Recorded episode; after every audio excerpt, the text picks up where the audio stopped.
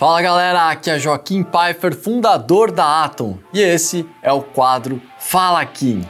Esse é o nosso canal de comunicações com muito conteúdo para que você possa evoluir no mercado. E a partir de agora vou responder aqui as perguntas de vocês, as grandes dúvidas que vocês têm no dia a dia do mercado financeiro.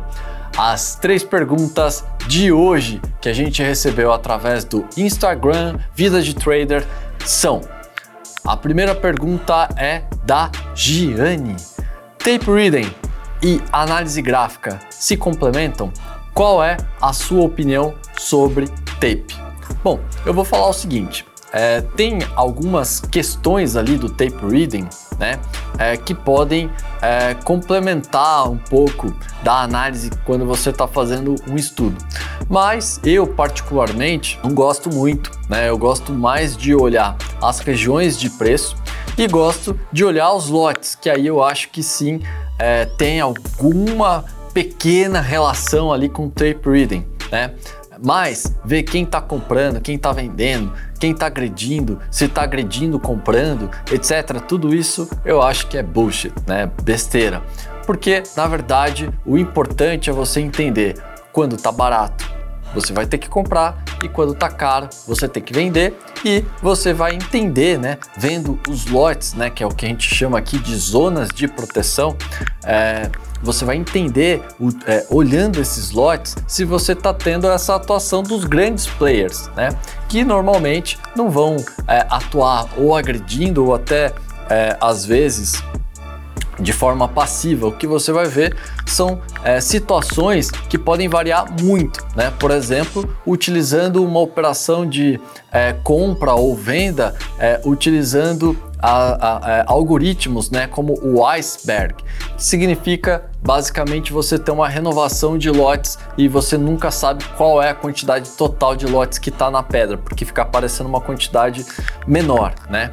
Então, o que eu penso é é, que a análise gráfica ela se complementa muito mais com a análise fundamentalista é, do que propriamente com o tape reading. Mas algumas, alguns pequenos detalhes do tape reading podem ser aproveitados com certeza.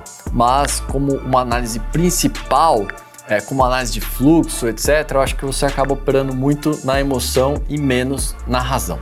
Beleza? A segunda pergunta é do Ivan Becker. O seu método ensina a ganhar sempre? Bom, acho que não existe nada que você faça na vida que você ganhe sempre, mas que você possa ganhar a maioria das vezes. E é isso que o meu método ensina, né? Você aproveitar as oportunidades mediante a um padrão, mediante a uma rotina que elas acabam se repetindo. É um processo né? Igual a um time de futebol ou a partidas de xadrez, né? Todas elas têm algumas metodologias e alguns padrões que acabam se repetindo.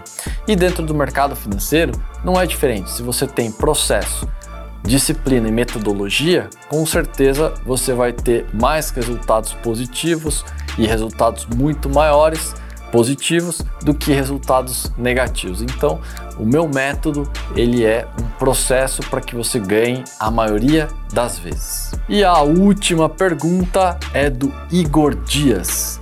Sou aluno e queria saber qual papel de DI está mais top.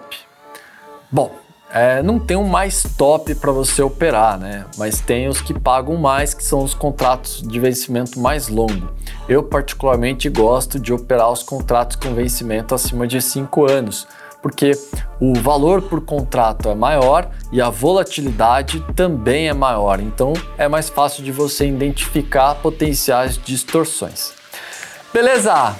Então é isso, galera. Esse foi o Fala Kim dessa semana. Acompanhe Acompanhe nossos conteúdos do Atomcast nas principais plataformas de áudio e vídeo e não esqueça de enviar a sua pergunta. A próxima dúvida pode ser a sua. Aguardo vocês no próximo episódio. Até lá!